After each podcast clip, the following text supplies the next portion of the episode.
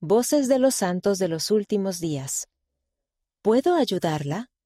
Por Deciani Nelo Masache, Río Grande do Norte, Brasil.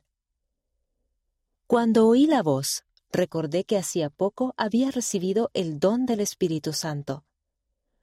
Unos dos meses después de mi bautismo, estaba cruzando una carretera en un puente peatonal de una zona llamada Posto Dudu, en la ciudad de Parnamirim, en Brasil.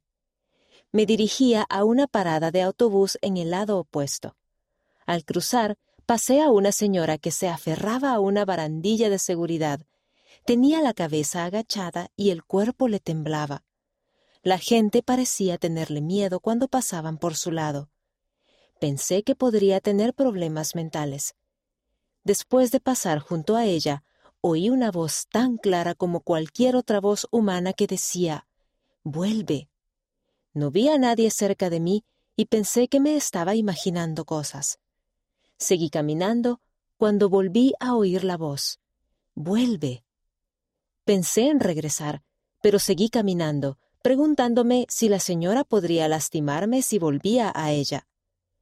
Cuando llegué al otro lado de la carretera, escuché la voz por tercera vez. Vuelve. Me detuve, recordando que hacía poco había recibido el don del Espíritu Santo y la bendición de recibir la guía del Espíritu. Me apresuré a volver con la señora. Disculpe, pero ¿puedo ayudarla? le pregunté. Sí, me dijo con lágrimas en los ojos. Tengo que ir al otro lado para tomar el autobús pero no puedo llegar porque tengo miedo a las alturas. Llevo mucho tiempo aquí parada sin saber qué hacer. Yo la ayudaré, le dije.